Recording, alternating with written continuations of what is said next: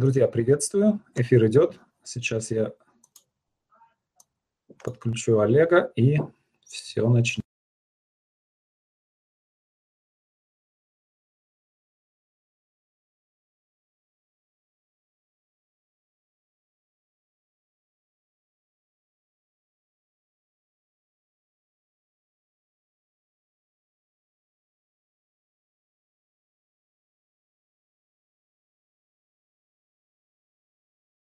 У нас есть уже какое-то количество зрителей. Сейчас я минутку терпения подключу Олега.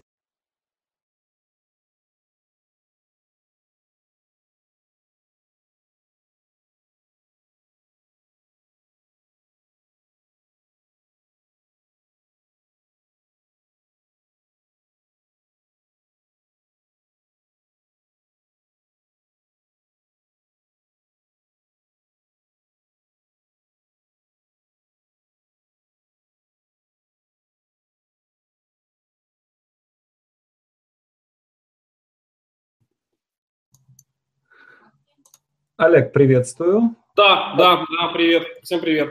Отлично, все видно, слышно. А, итак, друзья, а, я приветствую вас на нашем, на нашем сценарном канале. Сегодня у нас в гостях а, сценарист Олег Маловичко, автор огромного числа культовых проектов. И сегодня мы обо всем этом деле с ним поговорим. Так, народ, народ у нас потихонечку подключается. А, Олег, а, с чего хотелось бы начать? А, на самом деле, я всех, всем своим гостям задаю этот вопрос. Дело в том, что а, когда мы были маленькие, да, мало кто из нас мечтал стать сценаристами.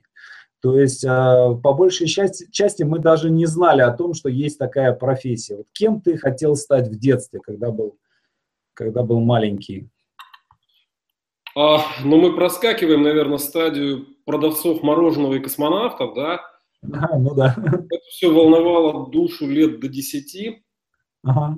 Ну, я достаточно аморфным был ребенком, то есть я рос э, в позднем СССР, и я, собственно, никем не мечтал стать вплоть до лет, наверное, 25. А, я как-то автоматом закончил школу, потом приткнулся от отчаяния, наверное, на ИСТФАК э, Уральского университета в Екатеринбурге. Mm-hmm. И потом так осознал себя уже учителем э, истории в вечерней школе. А затем меня в большей степени несло по волнам. Была какая-то мысль, какая-то мечта, но я не придавал ей особого значения. Мечта стать писателем. И затем, кстати, сложились так, что я начал писать, и в итоге это привело меня в кино. Но какой-то мечты, которой я бы горел с детства, мечты осознанной и пункта, к которому я стремился, такого не было. Слушай, вот я посмотрел сегодня на кинопоиске, увидел, что ты родом из Южно-Сахалинска. Да. А, ты нас, а насколько вообще, а, насколько это важно для тебя, да, вот это вот место, где ты родился, и насколько, а, ну, насколько ты глубоко в нем укоренен, или это вот родился, уехал и все. И сохраняешь ли ты какую-то связь с этим местом? Я, я укоренен, безусловно, как бы не хочется говорить банальности, да, но все мы родом из детства, мы там складываемся, и э, у меня есть ощущение, что в дальнейшем мы очень мало меняемся. То есть место, где мы сложились до 17 лет, а в дальнейшем нас может как-то корежить в ту или иную сторону, можем примерять на себя какие-то маски в зависимости от обстоятельств судьбы, да, но в целом как как личности, как некий сплав характера, идей, воззрений, мы складываемся именно там. И, безусловно, меня на 100% определяют две моих малых родины. А я говорю сейчас не о Южно-Сахалинске, просто получилось так, что мой отец был военным, как родители 95% а, людей, родившихся в 70-х, они были или, или военные, или связаны с ВПК тем или иным образом да, а отец много служил, и его постоянно переводили с места на место. И я большую часть своего детства провел в двух местах. Это Екатеринбург, э, Свердловск тогдашний, и это юго-восток Украины, э, город, э, ныне он называется Хрус Тальный, по-моему, да, в связи с политическими mm-hmm. событиями. Раньше назывался Краснолуч. То место, где сейчас как раз идет война, ну, это город на передовой. Небольшой шахтерский. И я сложился там как личность. И э, этот шлейф из прошлого, этот воздушный ментальный столб, он определяет меня до сих пор, безусловно. А нет а желания, а нет желания попробовать, попробовать туда вернуться? вернуться? Слушай, идет эхо, а ты можешь наушники надеть? Есть, есть у тебя уши? У меня есть уши, но мне придется за ними пройти. А, блин, а, это, это может две минуты занять, но я могу ну, с ноутбуком. А, ну, давай, давай лучше подключим уши, потому что людям будет слышно... Ну, тогда я сбегаю, да? Давай мы прервем, я, я пока посмотрю, кто нас слышит, насколько нас хорошо, слышит. Хорошо, я через минуту буду. Да, окей. Так, сейчас я, сейчас я посмотрю, как у нас... Так, ага, вот я вижу, я вижу уже э, есть есть у нас вопросы. Коллеги, да, я, я постараюсь задать все вопросы, постараюсь, э, поста, не, не постараюсь, а оставлю место в э, конце и э, задам, задам ваши вопросы. У нас уже 66 зрителей в эфире, и зрители подключаются с каждой секундой э, новые, так что все это очень приятно. Так. А вот пишут. Сегодня посмотрела «Притяжение». Спасибо, очень понравилась история.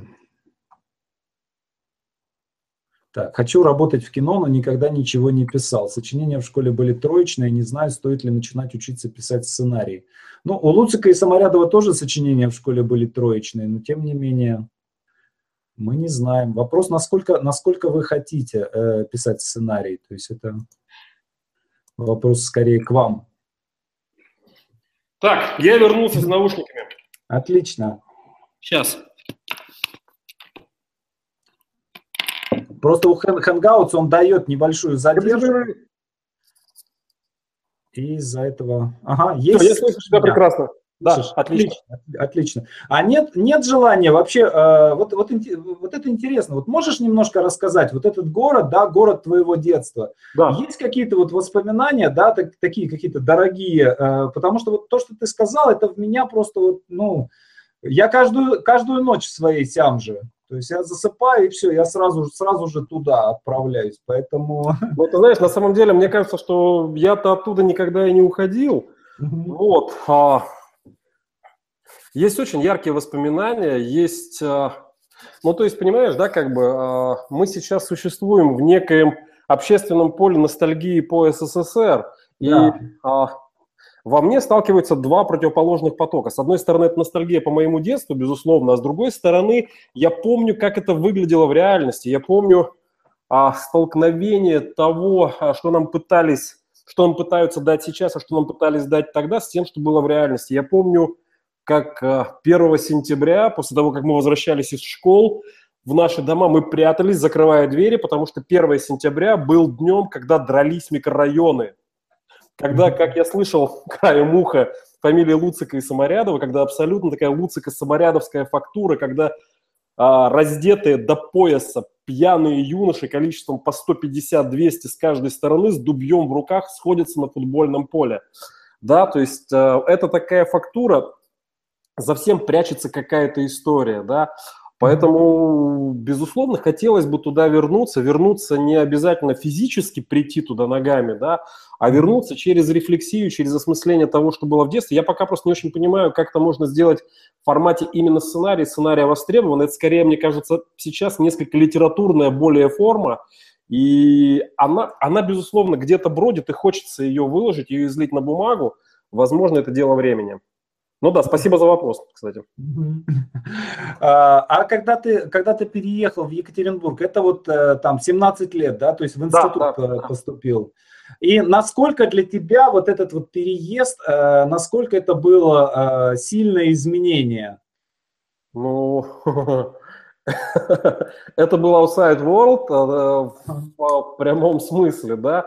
То есть э, я не просто попал а, в Екатеринбург, да, я не просто попал в Свердловск, я попал в Свердловск в год выхода альбома «Разлука» группы «Наутилус». То есть я попал в самое актуальное в это время место, самой актуальной в мире страны, потому что в то время, 87 год, перестройка, да, а, и вдруг я попадаю из какого-то зарегламентированного а, шахтерского городка маленького, да, где у тебя был выбор или в шахту, или в тюрьму, и на самом деле у нас примерно 50 на 50 так и распределялось в классе. Вот, и вдруг большой город, музыка, а, родина Ельцина, я приезжаю, у нас фактически сразу начинается демонстрация 7 ноября, и нам говорят, что вы под колпаком, не несите там какие-то лозунги, мы все равно идем с ними, нас там пытаются повязать менты, и начинается какая-то совершенно невероятная движуха, и все это приправлено а, уральским роком, хорошим, актуальным тогда безумно. В общем, происходил вокруг э, такие, такой х- хорошие стиляги с Мулин Ружем происходили, и, безусловно, тогда моя психика испытала некий колоссальный слом от впрыска этой реальной жизни, потому что я лет до 17 был в хорошем смысле, то, что сейчас говорят там гиком, нердом, да, то есть в основном я, не избегая дворовой жизни, я жил в книгах, да, я читал там по книге в день, иногда случалось, что и по две, если тонкие, и там косишь от школы по больничному. Вот, поэтому слом был колоссальнейший, я получил впрыск невероятный в это время. А что, что читал тогда? Современная литература какая-то была уже, попадала в руки? Там условный Саша Соколов.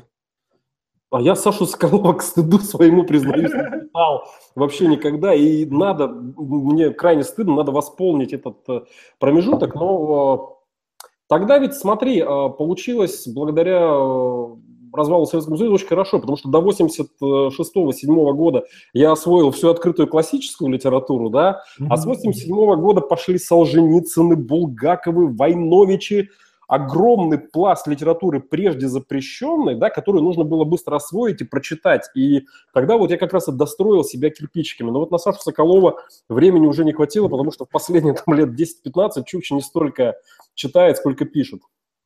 Но нам в этом смысле повезло, на самом деле, да, нашему да. поколению. То есть прям вот вовремя как-то двери открылись, да. и да, да. Согласен. На, нас, на нас вывалилось. А э, вот ты говоришь, да, что где-то там к 25 годам понял, что надо писать. А были какие-то попытки писать что-то вот в, в эти институтские, уральские годы? То есть была, были попытки, может, рассказы, может быть, какие-то песни, не знаю что. Ты знаешь, нет, я всегда страдал э, синдромом... Э, боязни листа, и, на мой взгляд, ведь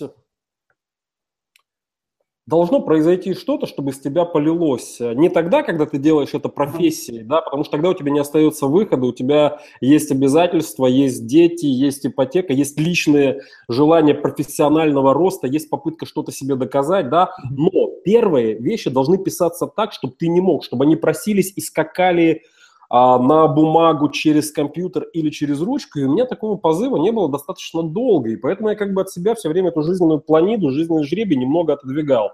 Я, помнится, в армии, служа, пытался писать какие-то рассказы, но поскольку я проходил в этот момент период увлечения Набоковым, а, у меня там лягушка со ступеньки на ступеньку скакала около что ли, полпечатного листа, по-моему, это дело происходило, и так она и не доскакала, так я это и бросил.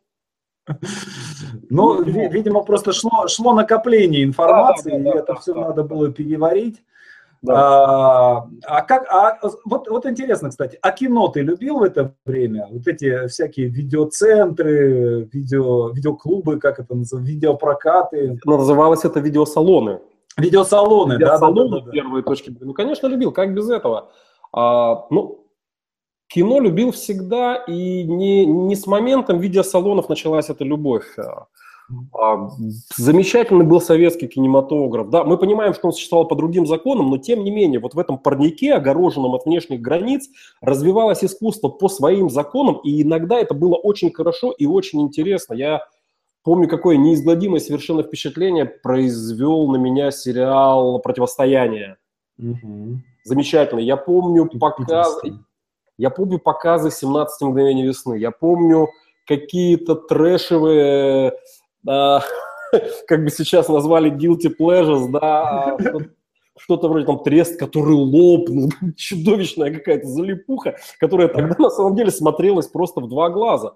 Да, то есть кино как способ общения с миром, как способ узнать что-то о мире и о себе, да, оно было мной воспринято всегда. И когда появились видеосалоны, они упали на почву подготовленную. Я до сих пор помню а, первый посмотренный в видеосалоне за рубль в кафе «Орбита» фильм. Это был первый «Терминатор». Ну, голову снесло в тот момент капитально. А после этого, как с литературой в конце 80-х, так в середине 90-х произошло с кино, когда во многих городках, да, если ты помнишь, наверняка помнишь, открывались студии кабельного телевидения которые представляли собой, ну, просто люди собирались, ставили какую-то аппаратурку, разводили провода по домам и фигачили с утра до ночи премиальное мейнстримовское американское кино.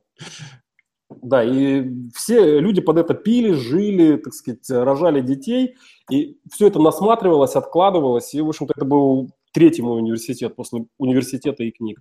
Ну да, тоже я думаю, что нигде в мире такого не было. У нас в Вологде это был такой седьмой канал, э, там тоже ребята какие-то сделали это дело, и потом у них кончились деньги.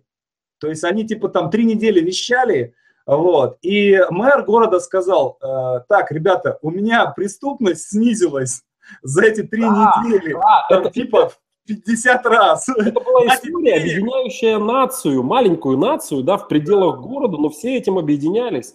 А, люди обсуждали то, что смотрели. Это становилось основным а, видом досуга, да, то есть ты а, мог идти на улицу, отбирать шапки, а мог смотреть «Терминатор 2», и люди выбирали второй, потому что это было комфортнее и работала с другими центрами удовольствия.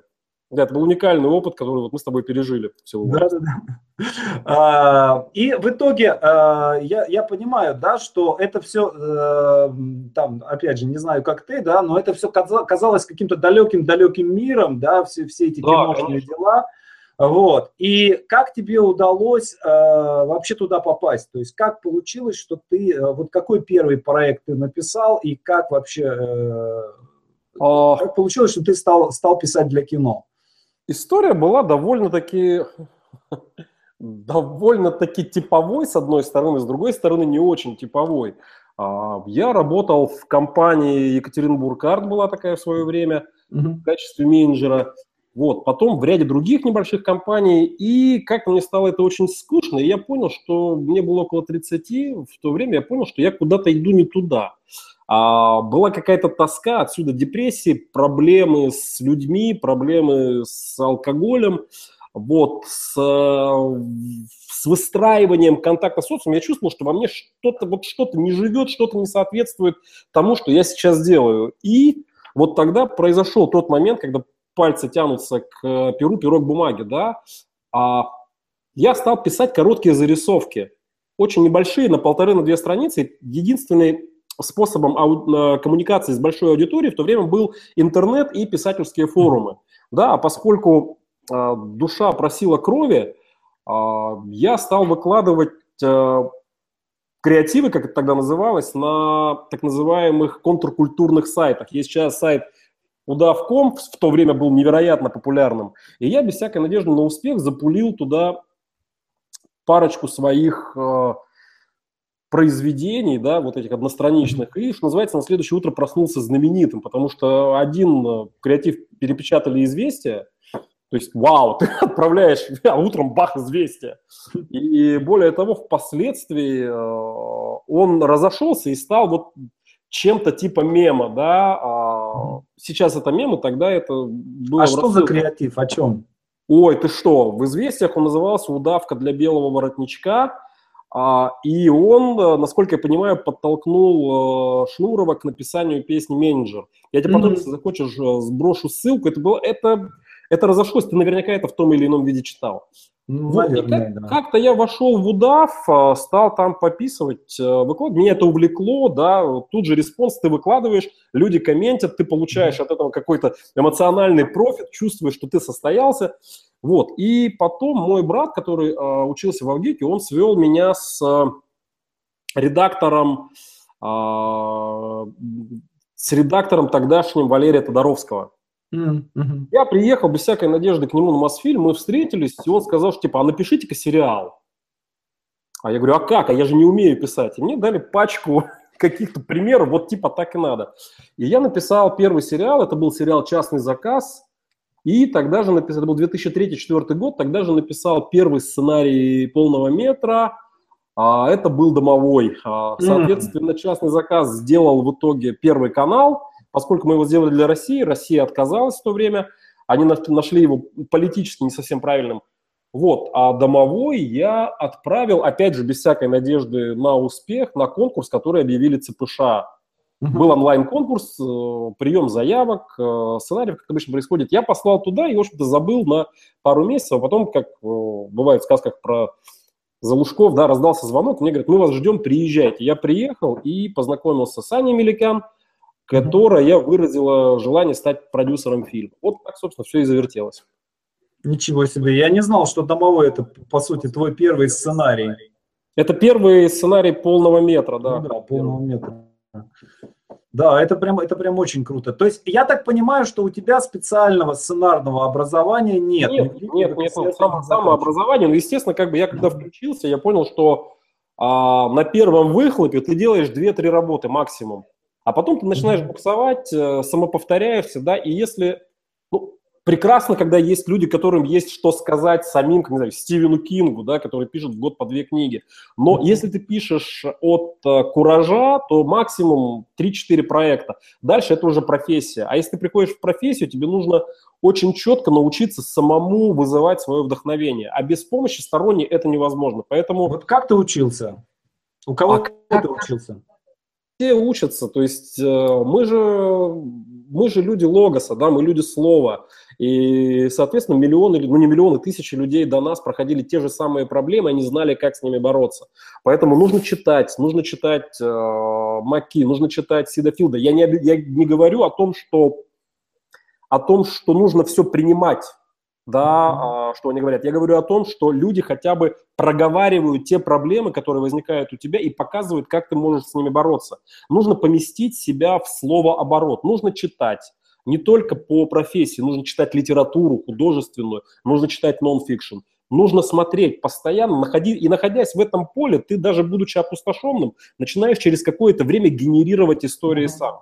Поэтому э, ты приходишь на каком-то мощном, я бы даже сказал, гормональном толчке, да, потому что тебя толкают, толкают, толкает именно химия, ты не можешь по-другому, если ты сейчас не напишешь, ты или сопьешься, или умрешь, да, а потом, когда ты трезв, когда у тебя там, не знаю, уже дети, какие, какая-то репутация, да, какие-то отношения, ты уже должен научиться выдавать определенное количество материала в определенный отрезок времени, и ты не можешь все время гореть, к сожалению.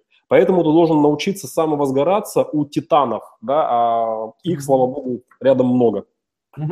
А был ли, был ли у тебя какой-то момент такой, когда ты понял, то есть э, я опять же, да, я вспоминаю там свой, например, опыт, да, первые, да. первые сценарии, первые несколько сценариев, каждый раз садишься, каждый день садишься и не знаешь, как бы, получится у меня сегодня или нет. Или все узнают, что, что я тут случайно и выгонят отсюда, да. Ну, нет, был ли у тебя какой-то момент, когда ты понял, что вот, ну, в принципе, вроде как, ну, я эту профессию освоил, да, то есть я, я что-то могу в ней. Ты знаешь, я... Э, это сложный вопрос, потому что э, то состояние, которое ты описал, оно возникает буквально каждый день, иногда не по разу. Я сейчас не кокетничаю, я абсолютно говорю о том, что, понимаешь, когда ты пишешь, если ты пишешь по-настоящему, ты прогоняешь эмоцию через себя, ты ее проживаешь, да, если твой герой в депрессии, и ты в депрессии, если у героя радость, и у тебя радость, и находя удачную сцену, ты испытываешь эмоциональный подъем, а когда ты бьешься и не можешь ее решить, тебе становится плохо. Так вот, ты не всегда можешь поддерживать себя в этом состоянии. Это не получается. И когда ты не можешь себя поддерживать в нем, ты понимаешь, что то, что у тебя есть, это голая механика. А на голой механике ты жизнь не сделаешь. Тебе все равно необходимо, необходимы и профессиональные навыки, но ты не можешь только на них построить историю, если не залезешь внутрь себя. Каждый раз твоя история должна дышать тобой. То, что ты усваиваешь, это мастерок, да, но нужен и раствор. И вот когда у тебя нет раствора, ты понимаешь, что тебе и мастерок не нужен, тебе нечего выкладывать. Знание структуры тебе не поможет. А, но оно может помочь тебе заниматься чем-то другим, позволяя а, вот этой вспышке отлеживаться, да, высыхать а, той материи, которая потом воспламенится. Поэтому, безусловно, у меня был, ну, почему был, есть друг Олег Ацабадзе, грузинский режиссер, который, мы с ним встречались, работая над а, проектом Бухта Филипп, потом Тиски, и когда мы разговаривали и входили в какой-то тупичок, это происходило в среднем раз в три дня, он говорил сакраментальную фразу, причем он говорил всерьез. Нужно садиться на поезд и возвращаться в Тбилиси. Кого я обманываю? А мне кажется, да, может быть, кто-то это скрывает, может быть, кто-то об этом говорит, но все мы чувствуем себя самозванцами так или иначе. Мы не верим, что, ну, как бы, да, что мы э, с виду львы толстые, мы как бы скорее про вторую половину фразы. Mm-hmm. Вот. Но я думаю, что у всех так было.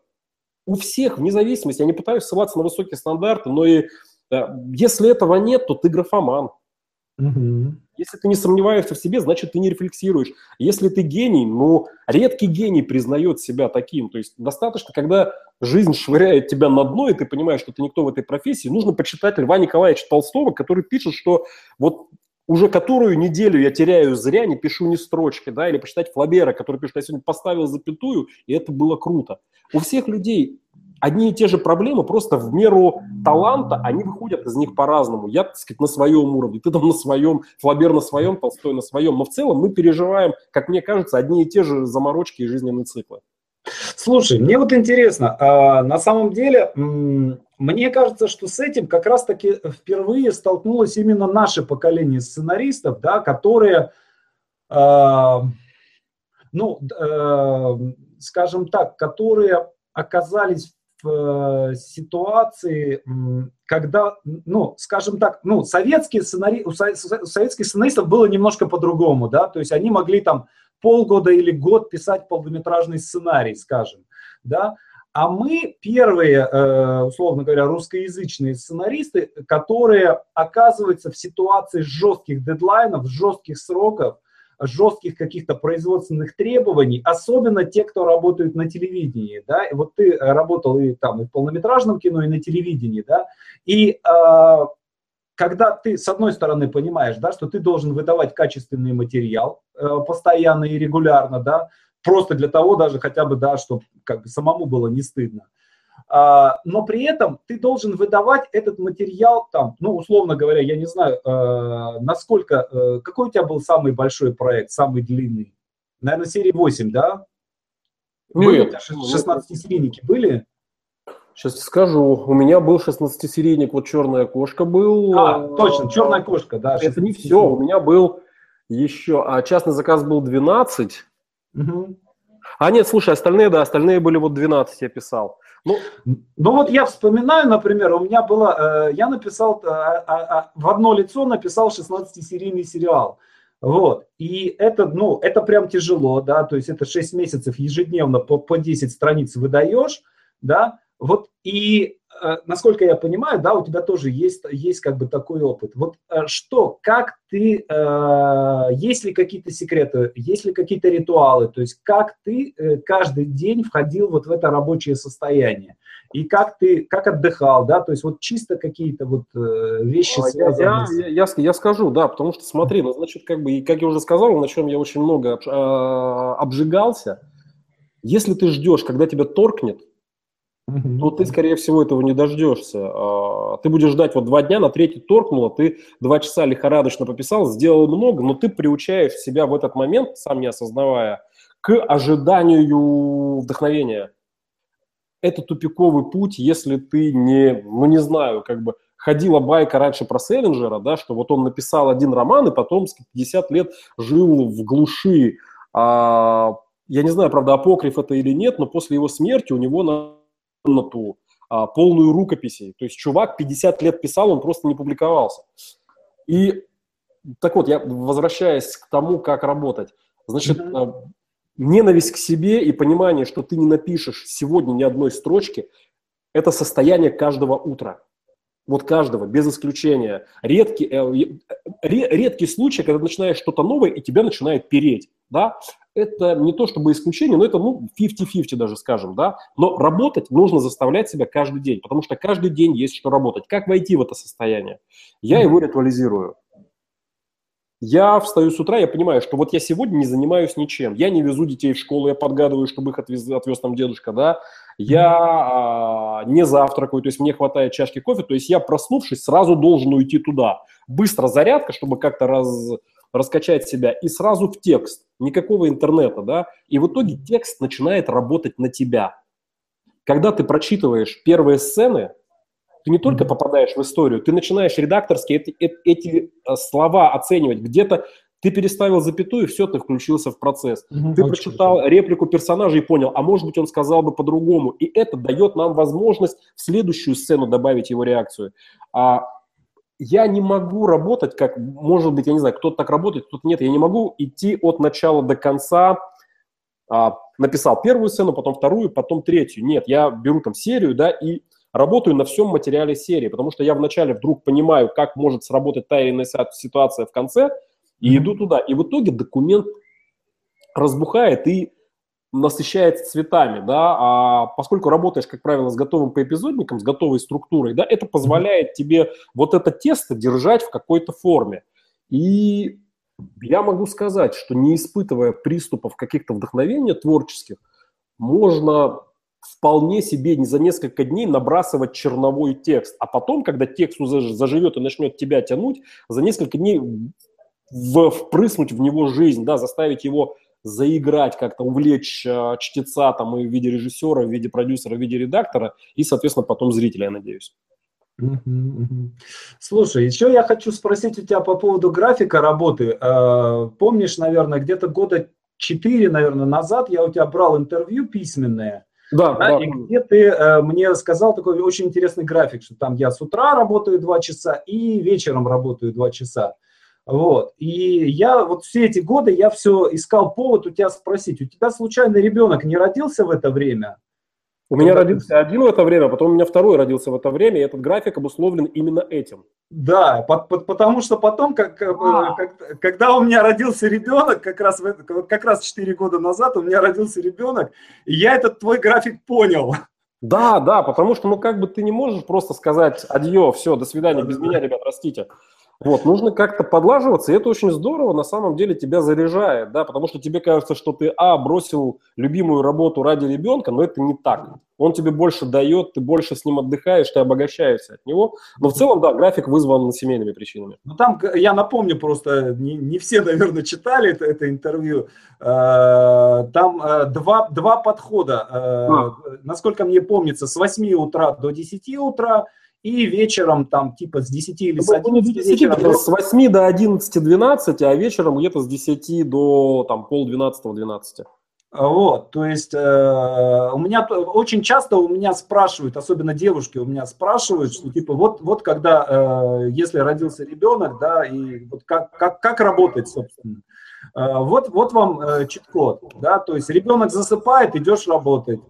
Э, и, соответственно, с утра ребенок еще спит, ты просыпаешься раньше и садишься, работаешь. То есть тут, тут все просто. Еще можно днем перехватить, пока он еще там э, лет до четырех, э, вот мой, мой где-то лет до, до трех там, наверное, спал днем. Вот днем еще можно было перехватить полтора часа. Mm пока он спит. Поэтому...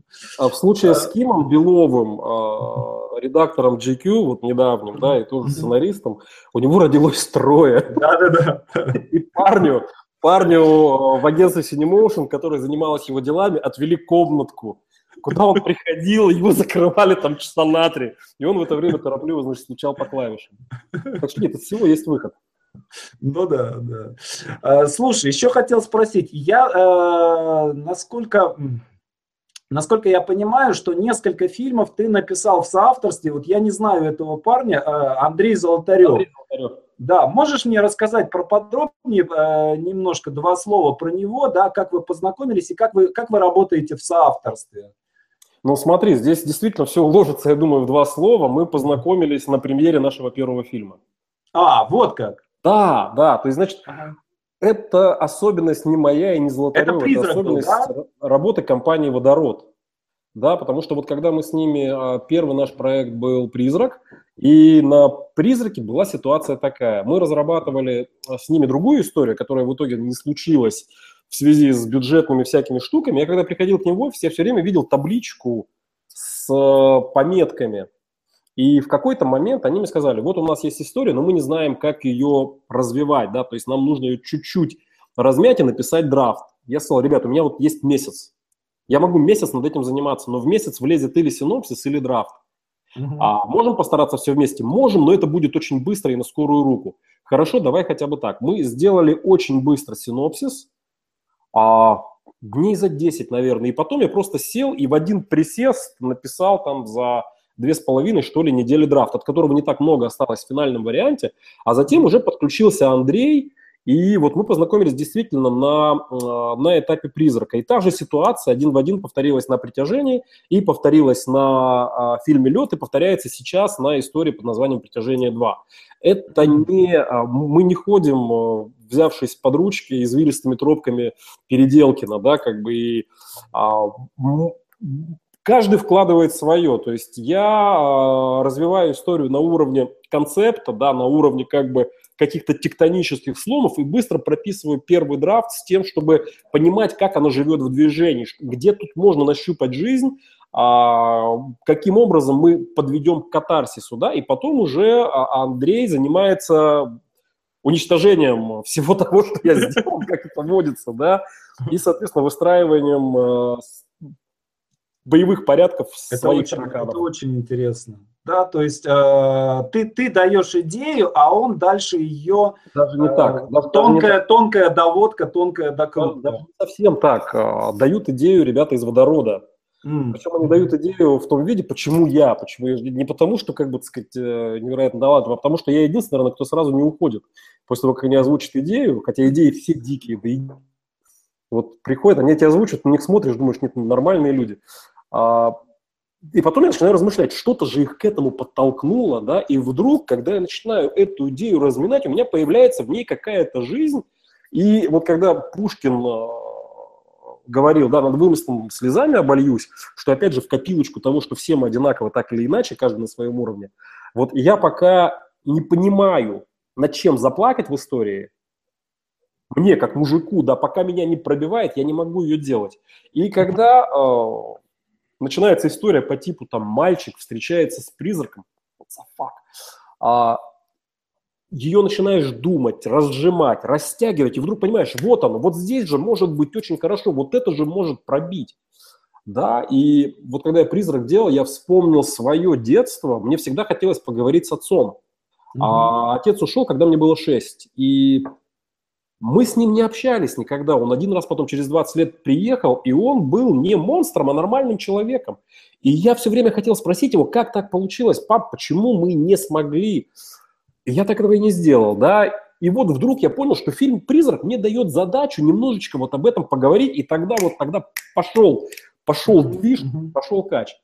Вот, соответственно, а потом уже а, я передал это Андрею, вот фитилек коптил чуть-чуть, да, а Андрей уже принялся это дело как-то наращивать плоть на характеры, да, делать гэги какие-то между ними, и в итоге это сработало. Как это сработало, мне кажется, и в притяжении. И вот фильм «Лед» у нас выходит, э, надеюсь, в скором времени, тоже там примерно такая история.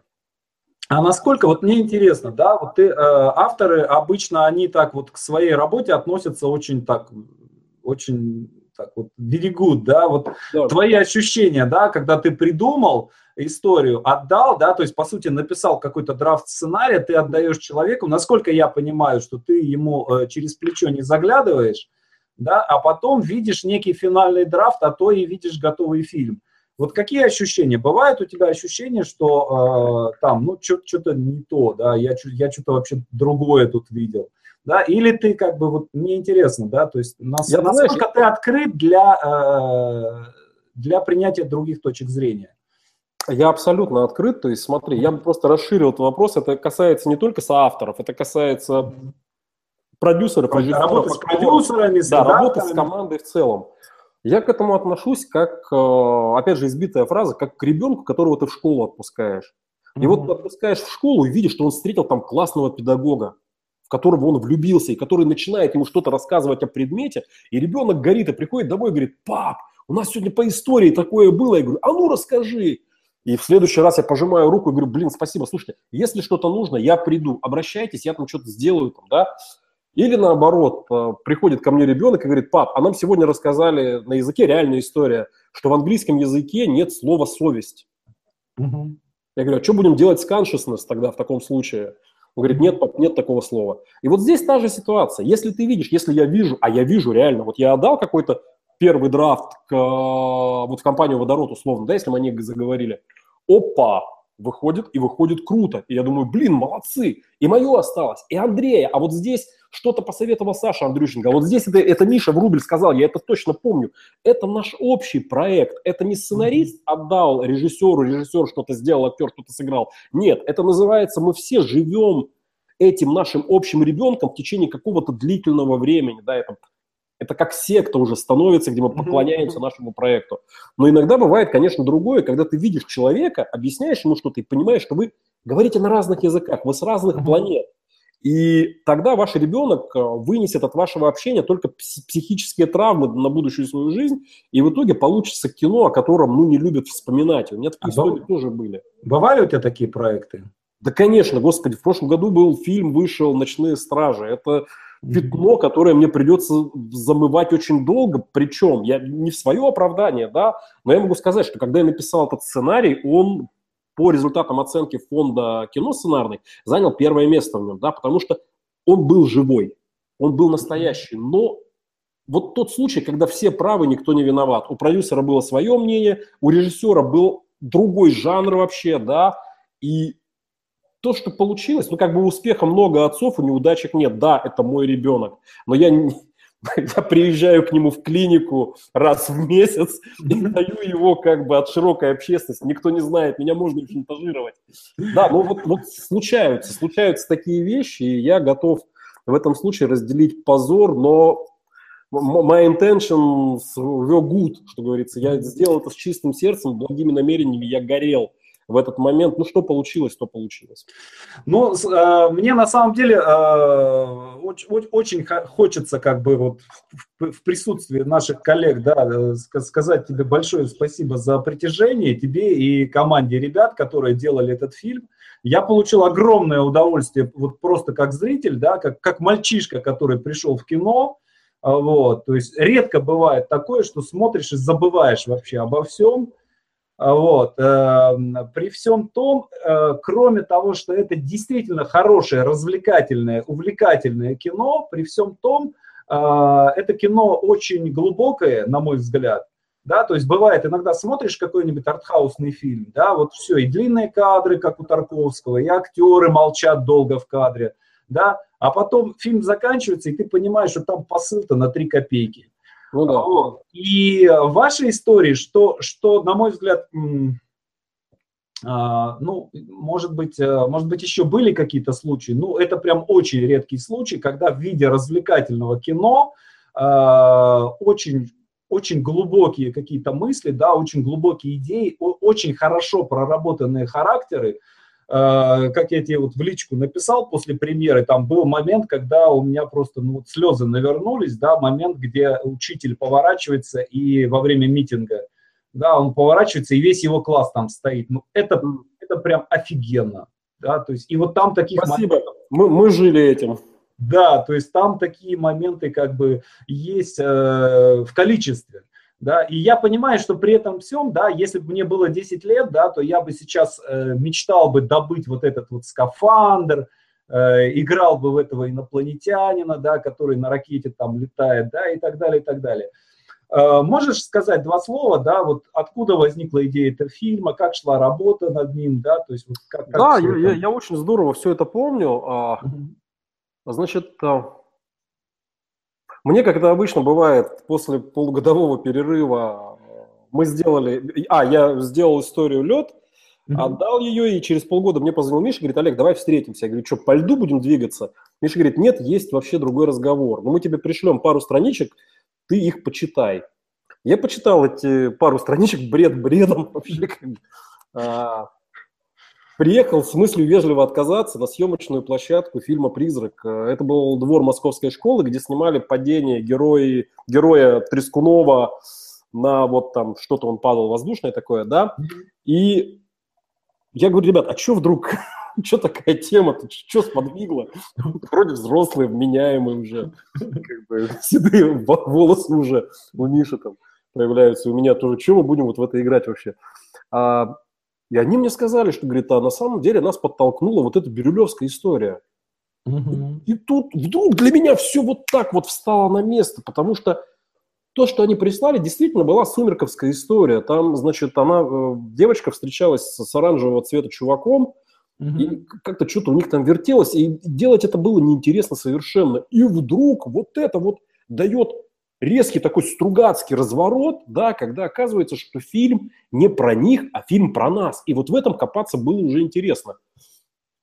И вот произошел тот случай, а, о котором я говорил, что он случается редко, но он таки случается, когда ты начинаешь думать об истории, и она тебя не отпускает. И ты понимаешь, что ты уже из нее просто так не вылезешь. Да? Ты поднимаешься утром и думаешь, так, а если вот это вот так? А если вот так? При этом у тебя дедлайн, ты дедлайн ногой, и думаешь, вот сейчас час вот это сделаю, а потом возьму за то.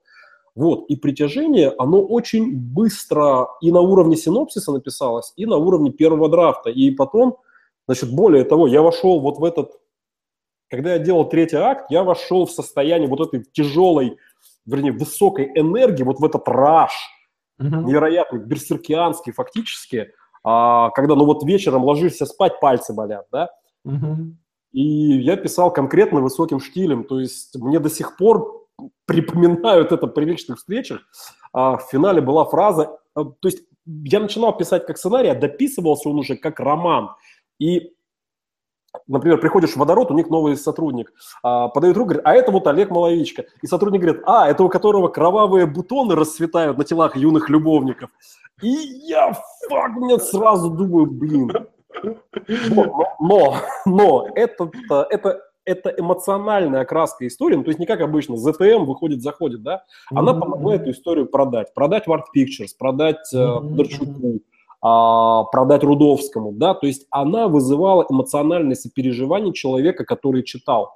Mm-hmm. То есть не то, что, да, сколько можно на этом заработать, ты вдруг получаешь какой-то неровный, не совсем, может быть, где-то оформленный, но кусок жизни. И это толкнуло проект, над которым потом очень долго работали ребята, Mm-hmm. И Андрей Золотарев, а, и Миша Врубель, и Саша Андрющин, они долго его делали, да, но было то, вокруг, появилось то, вокруг чего можно было все это выстраивать. И в итоге получился проект, за который действительно не стыдно, там есть косяки.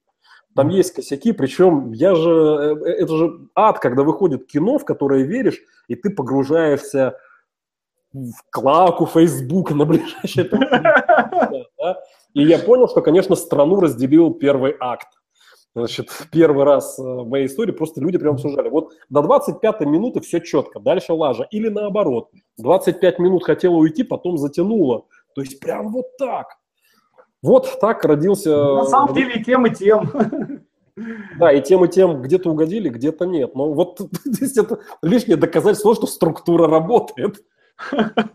Ну, видимо, у меня э, аудитория как-то очень хорошо сегментирована, потому что моя френдлента вся была вся была в восторге. То есть и с Сашей Талаловым... Я, я, почитал. что, у нас разные френдленты, видимо, но... Наверное. Доставалось, доставалось.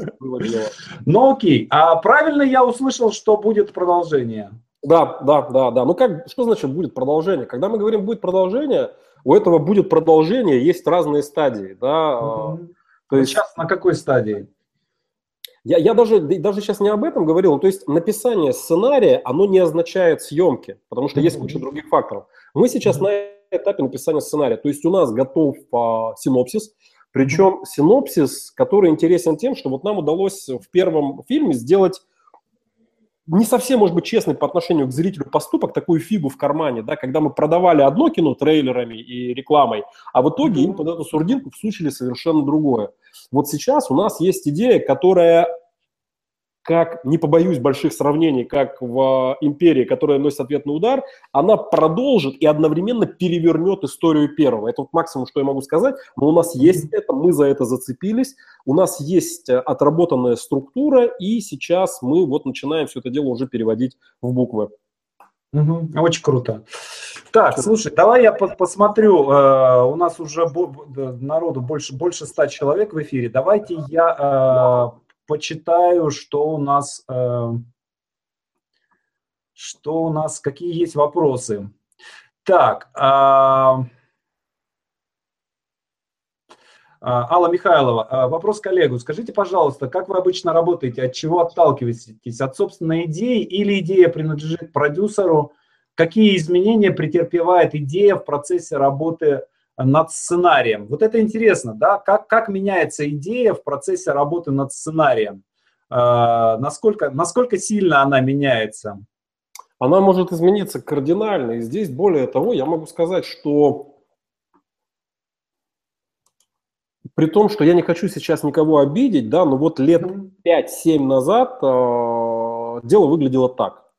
Может быть, даже вот когда я приходил, там, сколько я уже лет, 14 года, сколько, 13 год я этим занимаюсь. Угу. Ты, у тебя, тебе приходит идея, ты начинаешь ее думать, всячески раскручивать, садишься, пишешь сценарий, приносишь на канал, тебе говорят, да, но вот здесь поправьте, Иваном нельзя, пусть его зовут Петром. И запускаемся. А сейчас эта история другая. Ты приходишь с идеей про то, что ну вот давайте там банкир убьет проститутку. А, продюсер говорит тебе, хорошо, но только не банкир, а значит лодочник, и не проститутку, а собаку. И идея может измениться кардинальнейшим образом, как она менялась фактически на всех проектах. С того момента, как вы делитесь ею с продюсером, это ваше общее детище, и история во многом рожает саму себя. Вы даете, вы выражаете не идею, вы даете некий общий импульс, общий толчок, который потом уже обогащаясь, отталкиваясь от разных людей, вырастает история. Поэтому идея может поменяться капитально. И более того, я могу сказать, что нет такой вещи ваша идея или идея продюсера, потому что если продюсер не воспримет вашу идею как свою, или вы не воспримете идею а, продюсера как свою, ничего из этого не выйдет. Я несколько лет назад работал над проектом, не над одним, да, ну вот в частности из, просто из новостей я пытался работать на проекте «Салют-7». И в итоге как бы мы, мы делали какие-то движения друг в сторону друга, но мы по-разному видели эту историю. Я не принимал их историю, они Даже я поучаствовал. Все поучаствовали, да? Там вся, вся индустрия, да. Да, как, это, это сейчас э, есть, есть пара сценариев, которые застыли в производственном аду. Я люблю вспоминать за, заявку про Алехина. Вот про, про Алехина в 2005 году писали все вообще. Потому что я помню, что я взял книжку у Короткова, передал Калужанову. Да, продюсер долго искал, кто воплотит, в итоге так и не случилось. Да, в общем, если вот этого не происходит, а, этого не происходит и в конечном продукте. Если продюсер не воспринимает идею как свою, вашу, или если вы не воспринимаете идею продюсера как свою, в итоге, опять же, повторюсь, это всегда общий ребенок. Вот это, это не ваш ребенок, которого вы даете чужим дядям. Это общий ребенок, которого вы вместе холите, воспитываете, лелеете. Это Белоснежка, а вы семь богатырей. Да, если мы уберем проповскую составляющую из этой истории, да, то а оставим сказочную, то вот вы вместе ее растите и оберегаете. И как бы никто не говорит, это моя принцесса, она ко мне пришла, я ее первый нашел. Нет, вы готовите ее для прекрасного принца в лице зрителя, который влюбится в нее, как мы все надеемся. Угу. Так, а, Алекс спрашивает, Олег, есть ли у вас какая-то норма выработки на каждый день, или вы пишете только тогда, когда есть конкретный а, заказ?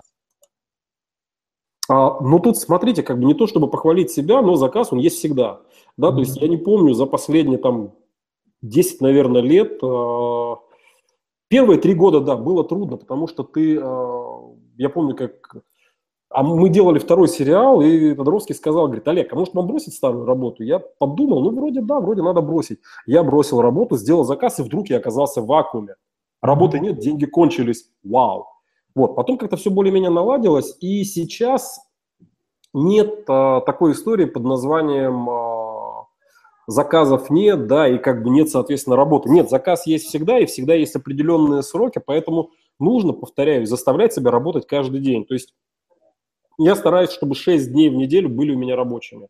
А Один а сколько день... есть какая-то выработка? Сколько страниц пишешь или не ну, считаешь? Ну, по-разному, по-разному. Я, значит, э, я не считаю, да, но очень стараюсь, если я работаю по готовому, по эпизоднику уже, да, чтобы это было, ну, 8, лучше 10. Вот если 10, я, хух, вот, mm-hmm. уже начинаю спокойно как бы жить, э, радоваться и семья цветет вокруг меня. Потому что если до 8, то я домашний тиран и монстр.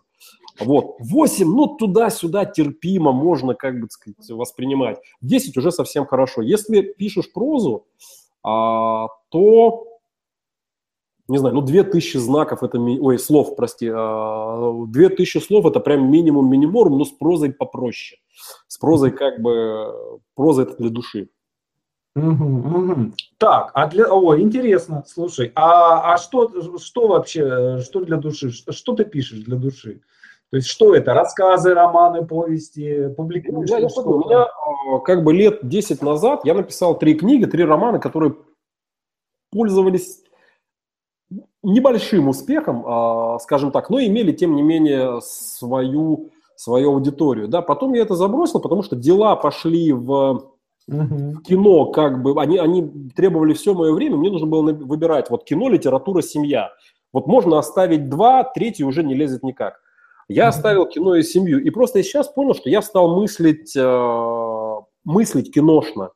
И я не могу написать текст, как писал его раньше. Обычно я не могу дать описание природы. А, потому что ну зачем описание природы, если он сказал, нахмурился, ушел, и максимум, что мы из, э, цита, из состояния можем позволить, это в скобочках гневно. Вот он да, говорит да, гневно или усмехается, да, это тот максимум, который мы себе можем позволить. Вот, а хочется немножечко в этом свариться, и я поймал себя на мысли в декабре месяце прошлого года, что, блин, надо писать роман. Я родных подготовил, сказал, ребят, я буду повесть писать. Они, они съели, а потом через неделю говорю, Роман! Вот. И сейчас я могу сказать, что без ущерба для основной работы, то есть я работаю над э, главным проектом сейчас, который занимает все мое время, это метод 2, mm-hmm. а, параллельно этому, и это не мешает, а помогает, я делаю еще роман, в котором уже готово по состоянию на сегодняшний день 4 авторских листа, то есть фактически mm-hmm. треть от общего объема. Угу. Ну, первого драфта, естественно. Угу. Очень круто, очень интересно. Так, давайте посмотрим, что у нас а, дальше. О, Оксана спрашивает. Олег, как вы считаете, почему не приживается в российском кино жанр фэнтези? Вы анализировали причину неудачи ваших ночных стражей? А, я не думаю, что это связано с жанром. Я думаю, что это связано с мискастом, да, потому что, как бы, смотрите, я вот раз об этом проекте речь зашла, я немного о своей боли. Ведь я его задумывал как историю пост-постмодерна, да, понимаете? То есть, когда мы сознательно берем штамп и начинаем жить внутри этого штампа и с ума сходить. То есть, это фактически такой пост-Тарантино был. А потом пришел замечательный режиссер Эмилис Веверис, который снял все это как как модернизм, наверное, да, и поэтому все посыпалось, то есть заложенные шутки не сработали. Я, я, я думал как раз, что мы что-то сделаем а, в этом жанре новое, да, мы скажем, скажем чуть, мы возьмем, соберем все штампы и попытаемся собранием штампов создать что-то новое, а, рассмотрев их как постмодернизм, то есть подходя к ним с иронией. То есть я внутри штампа, то есть зритель должен был разделить скептический взгляд. Зрителя невозможно накормить просто старым компотом из работающих приемов. Зритель сейчас искушенный. Он приходит не в пустой кинотеатр, где идет один фильм, а он приходит в кино, где идут 5-6 фильмов. И нельзя снимать постмодернистские истории как бы с э, серьезной миной, да, на серьезных щах. Это произошло, к сожалению, и то, что было в этой истории, оно было утеряно. Я себя сравниваю с э, Пьером Ришаром из э, известного фильма, когда он пишет сценарий мелодрамы, приходит на студию и вдруг выясняется, что там порно снимают по его сценарию, а ему предлагают еще роль дворника сыграть. А я безмерно уважаю всех людей, с которыми я это кино делал, но где-то мы друг друга не поняли. Это не проблема жанра. Я уверен а, и повторюсь, что фэнтези будет востребовано, безусловно, но фэнтези другое. А фэнтези, основанное на нашей истории, на наших культурных корнях. Я недавно просто вот решил пересчитать гениальнейшего нашего пропа. Угу. Вот это фэнтези. Вот если фэнтези брать оттуда, это будет хит. Это будет круто, это будет новое слово.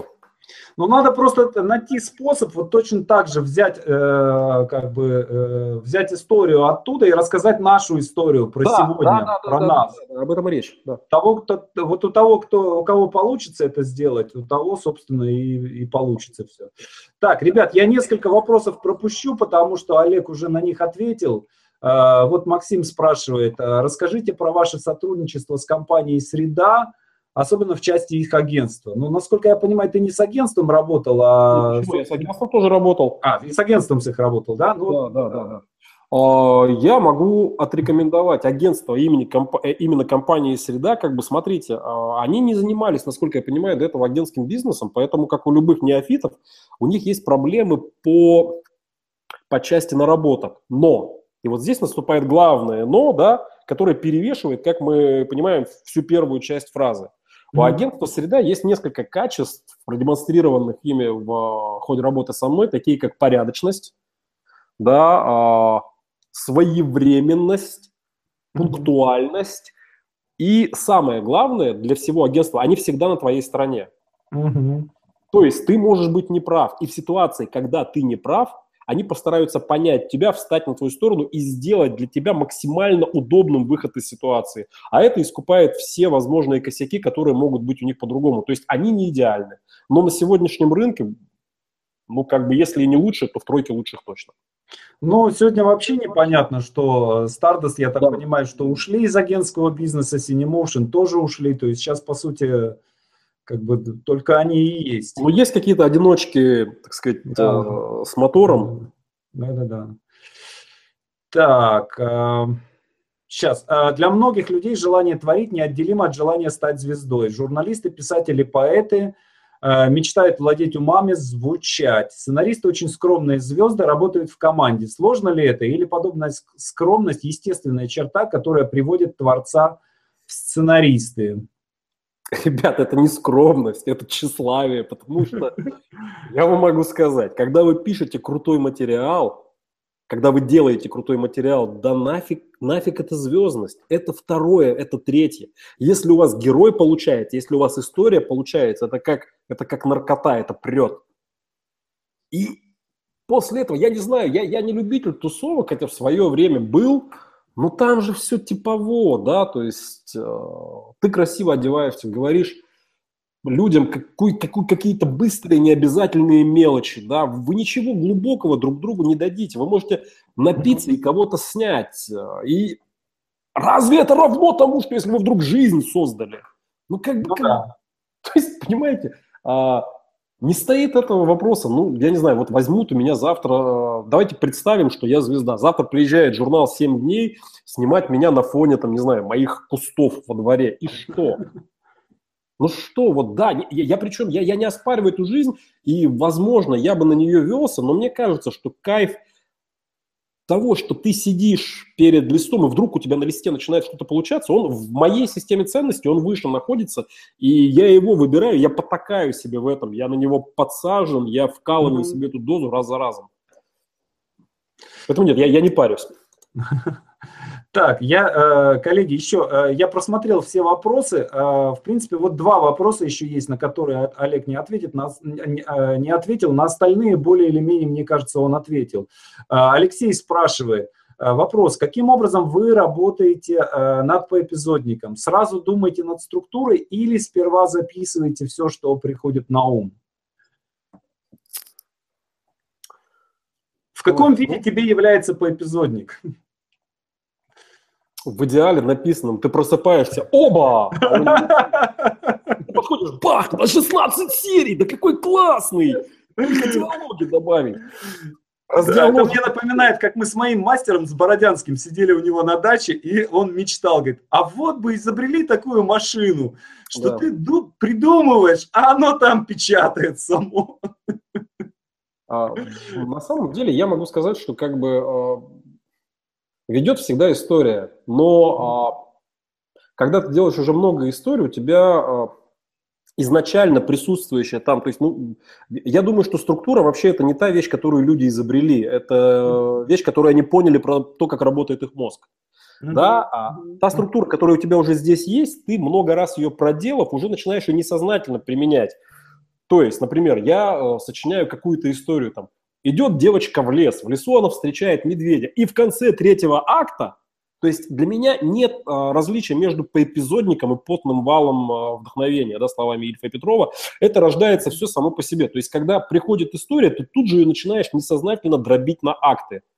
И, соответственно, запись, э, записываешь ты историю как историю, а структуру у тебя в это время в голове. Ты просто записывая, понимаешь, и вот здесь у нас первый акт закончится, а вот сейчас у нас будет второй. Угу, угу, Ну, Алена, вот это, по сути, ответы на ваш вопрос, Олег. А, ну, слушай, огромное тебе спасибо. Мне кажется, прям очень, очень здорово, очень плотненько мы да, общались, куча каких-то интересных вещей. А, я надеюсь, а, что ты у меня все-таки выступишь на следующей сценарной конференции, получишь а, да, давай. Уму-разуму. Да. И у меня просьба к тебе, можешь ли ты дать какой-то, ну, надо понимать, да, у нас вот сейчас у нас там уже больше ста человек в прямом эфире, и это по большей части это будущие сценаристы. Да, mm, то есть это ну, люди, которые хотят, хотят стать сценаристами. А вот можешь сказать им несколько слов, какое-то напутствие, может быть, какой-то совет?